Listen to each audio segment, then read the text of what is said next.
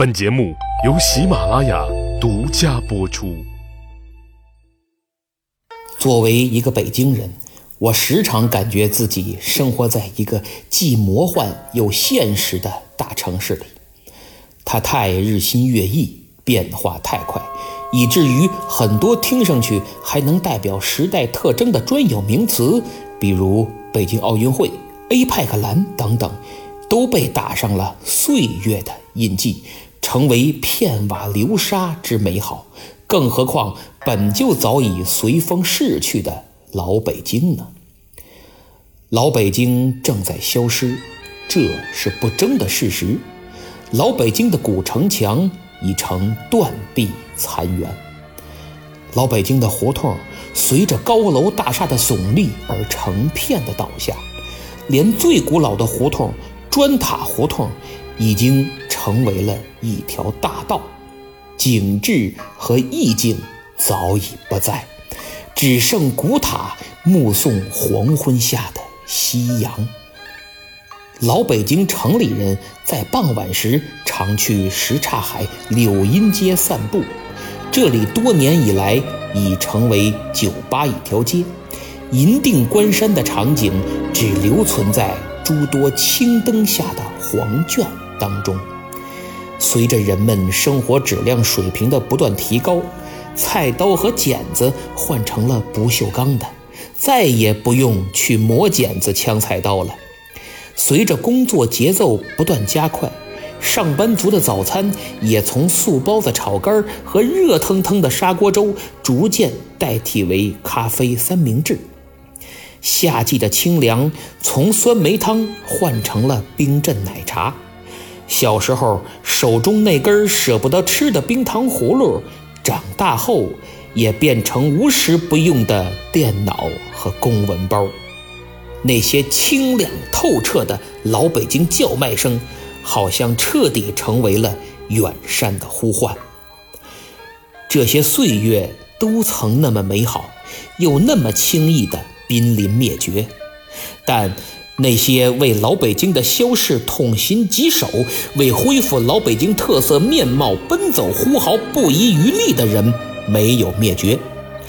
与此同时，想为后人再留下点足迹和念想的普通百姓，开始骑车背包走街串巷的拍照留念，逛一逛胡同，品一品小吃，画一画素描，听一听评书。把心里由哀思带来的焕然新生加以润饰，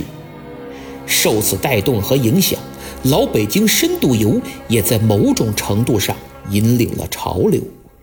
无论如何，被圈成圆圈的白色“拆”字减少了许多，站在铲车前与冰冷的机器对峙的人也减少了许多。我们还可以成为其中小小的一份子，力尽所能地收集、编写那些记忆碎片，讲述着那些逝去的城、逝去的人，但从未逝去的故事和岁月。老北京这个话题丰富多彩，包罗万象。在未来的节目中，我将为您讲述北京城标志性的建筑。例如，皇宫紫禁城、内九外七十六座城门、孔庙、关帝庙、药王庙、灶君庙等庙宇；北京城的皇家园林和祭祀场所，例如天地日月四方坛、北海圆明园和颐和园；北京城的绝妙景致，例如著名的燕山八景。我还将在老北京成百上千条胡同中，挑选其中最具代表性的胡同，为您讲述它传说的石海沟沉。此外，老北京的文化生活，例如年节习俗、仪礼、服饰、饮食、娱乐、交通，形形色色的叫卖行当，我都将力争把老北京生活的真实图景栩栩如生呈现给。各位观众，当时人们的衣着打扮、音容笑貌，以及社会各阶层的情状，诸如小贩的伶俐、车夫的辛劳、艺人的敏捷、店主的技巧，各色人等五行八作，共同构成了一幅老北京市井生活的风俗画，透着几分古朴，几分温馨和几分没落。老北京的城墙胡同蕴藏着多少说不清道不明的往事。他曾像我们的母亲，自懂事起，我们就在他的怀抱下成长。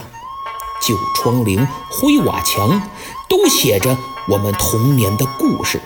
诉说着他饱经的沧桑。诚然，